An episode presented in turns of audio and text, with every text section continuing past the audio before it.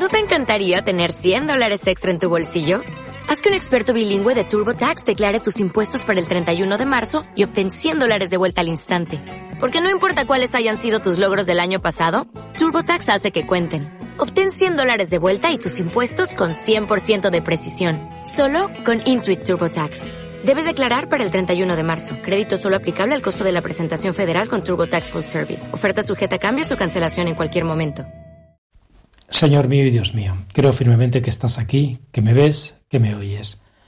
Te adoro con profunda reverencia. Te pido perdón de mis pecados y gracia para hacer con fruto este rato de oración.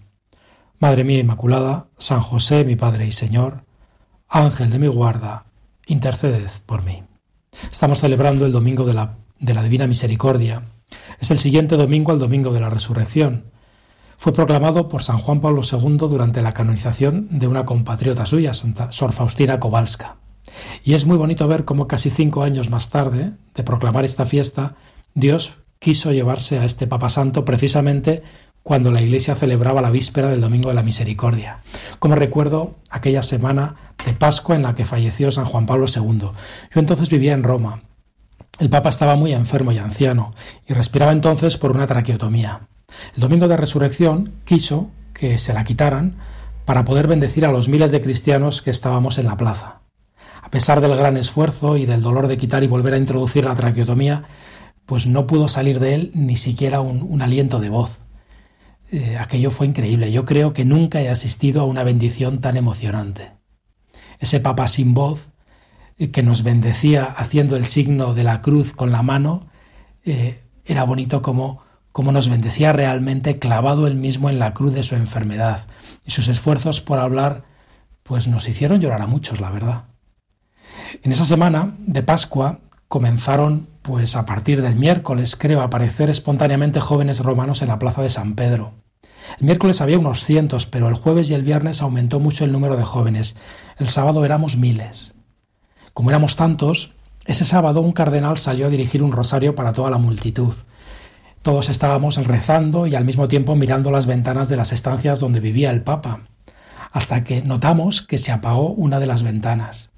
El rosario seguía, pero, pero nos dimos cuenta que el cardenal también se distrajo y empezó a rezar en un solo misterio once Ave Marías, doce, trece, hasta que se hizo el silencio y, y de modo escueto anunció Queridos hermanos y hermanas, a las 21.37 nuestro queridísimo Papa ha vuelto a la casa del Padre.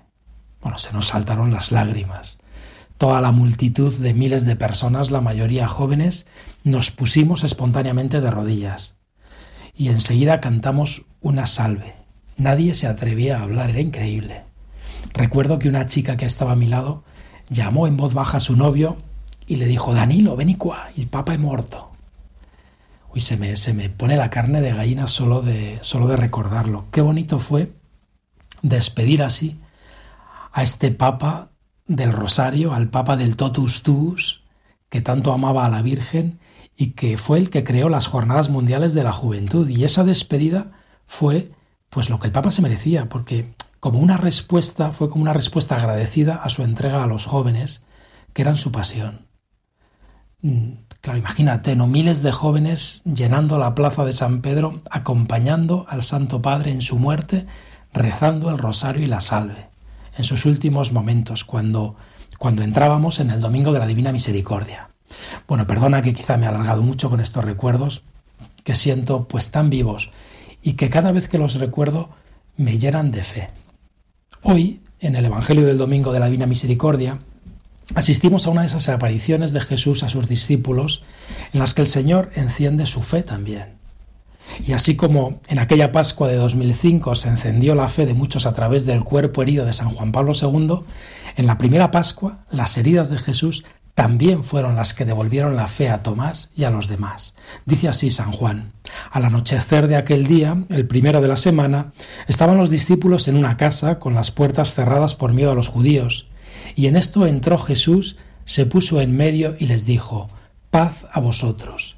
Y diciendo esto les enseñó las manos y el costado, y los discípulos se llenaron de alegría al ver al Señor. Estaba todavía muy vivo el recuerdo de Judas. Y Pedro pues no olvidaba sus negaciones, que le humillaban y le llenaban de vergüenza y de dolor. Los demás todavía tienen muy vivo el recuerdo también de haberle abandonado. Y Tomás, pues no quiere exponer su corazón a más decepciones y lo protege con la decisión de no creer. Esos corazones tan atribulados y heridos, pues necesitaban por encima de todo de tu paz, Señor.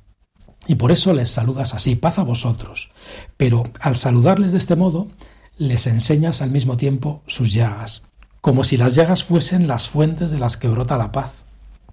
No sé si alguna vez te has preguntado esto, ¿no? ¿Por qué tú, Jesús, no quisiste borrar las llagas de tu cuerpo perfecto y glorioso? Esas llagas, Señor, son pues esperanza para nuestras heridas. Son esperanza para los enfermos que sufren en su cuerpo. Esas llagas es como si dijeran, no sufres solo, Cristo sufre a tu lado, y tus sufrimientos unidos a los de Cristo salvan el mundo.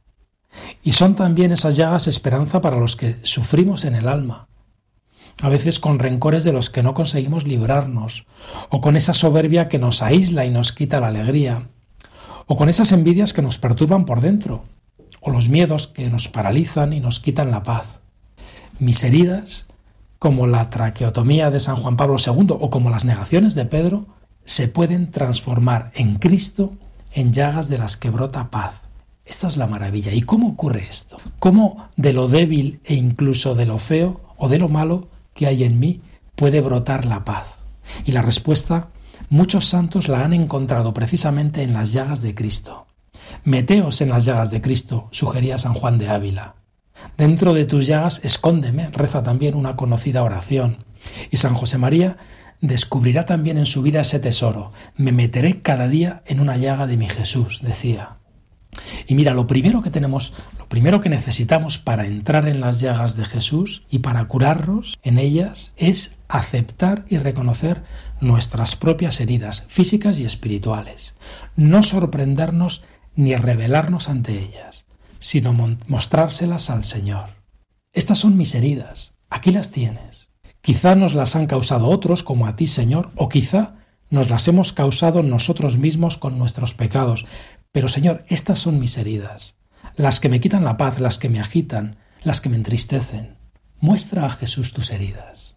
Y entonces Jesús nos enseña sus llagas y nos dice, estas heridas tuyas, si me las das, son también mías. Tus heridas están en mis llagas y yo las puedo transformar en una oportunidad de amor que se llama misericordia. De alguna manera, estos días, así como los médicos y las enfermeras encuentran en estos días en la enfermedad de tantos su vocación al amor y al servicio, Cristo encuentra en nuestras heridas su misión de Salvador y de médico. Por eso, por eso tú Jesús nos enseñas tus llagas y nos dices, no te las enseño para echártelas en cara, sino para que confíes y veas cómo mi amor lo transforma todo. Te las enseño para que te llenes de esperanza.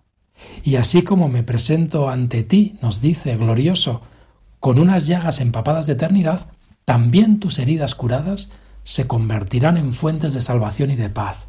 No te rebeles contra ellas, sino aprovechalas. Las llagas son tu camino, tus heridas son tu camino. Lo expresa muy bien el apóstol San Pedro en su primera carta. En tus llagas hemos sido curados, dice, citando al profeta Isaías. Y realmente lo que más hace sufrir a nuestro Dios no son nuestros pecados, sino nuestra falta de decisión y de confianza para acudir a su misericordia. Cuando vemos nuestras faltas o cuando vemos la enfermedad de nuestro corazón, a veces lo que nos ocurre es que nos encerramos en nosotros mismos y nos rebelamos y nos cansamos de esas imperfecciones y defectos. Y eso, Señor, muchas veces nos aleja de tu misericordia. Que no me ocurra esto. Fíjate que solo quien se siente curado por Cristo al final puede hablar de Cristo con la suficiente pasión. Cuando más podemos ayudar a los demás es precisamente cuando nosotros hemos sido curados de lo mismo. Entonces nuestras llagas curadas se convierten también en fuente de paz para los demás, ¿Cuántos ejemplos de esto tiene la Iglesia? Hace unos meses, en estos diez minutos con Jesús, aparecía el testimonio de María, una mujer que después de haber practicado muchos abortos, es curada y se convierte en una fuente de esperanza y de paz para tantas mujeres. El cuerpo de Cristo, tu cuerpo Señor, ha sido embellecido por esas llagas, producidas por mis pecados, es verdad, pero pero esas llagas son como bocas que nos dicen, querido pecador, te quiero muy cerca de mí, en mi gloria, no te escondas como Adán, ven a mí con tus heridas. Tengo deseos de abrazarte, de comunicarte mi vida. Hace unos días, un médico de Logroño compuso la siguiente oración que me enviaron por correo. Decía, llevo catorce días aislado y ya he sucumbido a las tentaciones. Señor, qué pequeño y débil soy. Señor Jesús, estabas exhausto en la barca, Señor, y dormías, y arreció la tempestad y te desperté, y te dije lleno de miedo y angustia, tengo coronavirus. Y tú contestaste, ¿por qué tenéis miedo? ¿Aún no tienes fe? Perdón, Señor, aumentame la fe. Y así como calmaste las aguas, calmaste la tempestad de mi corazón. Gracias, Jesús, por salvarme. Y continúa. ¿Cuántas veces, Señor, sin pensarlo, antepuse mil cosas a los niños y a mi esposa? Ahora los veo jugar por la ventana, escucho sus risas y juegos e intentan abrazarme, pero los detiene un cristal. Qué triste te debes sentir, Jesús, cuando llamas como mis hijos a la puerta, a la ventana, y no te abro. Pues vamos tú y yo a abrir las puertas de nuestro corazón a esa misericordia de Cristo.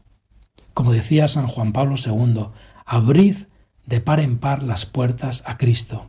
Y muchas veces las puertas de nuestro corazón son nuestras heridas, que necesitan ser curadas. Termino con una, con una frase de Santa Faustina Kowalska. Le dice Dios, hija mía, escribe que cuanto más grande es la miseria de un alma, tanto más grande es el derecho que tiene a mi misericordia, e invita a todas las almas a confiar en el inconcebible abismo de mi misericordia, porque deseo salvarlas a todas. En la cruz, la fuente de mi misericordia fue abierta de par en par por la lanza para todas las almas. No he excluido a ninguna. Te doy gracias, Dios mío, por los buenos propósitos, afectos e inspiraciones que me has comunicado en esta meditación. Te pido ayuda para ponerlos por obra. Madre mía Inmaculada, San José, mi Padre y Señor, Ángel de mi guarda, interceded por O'Reilly Auto Parts puede ayudarte a encontrar un taller mecánico cerca de ti. Para más información, llama a tu tienda O'Reilly Auto Parts o visita oreillyauto.com.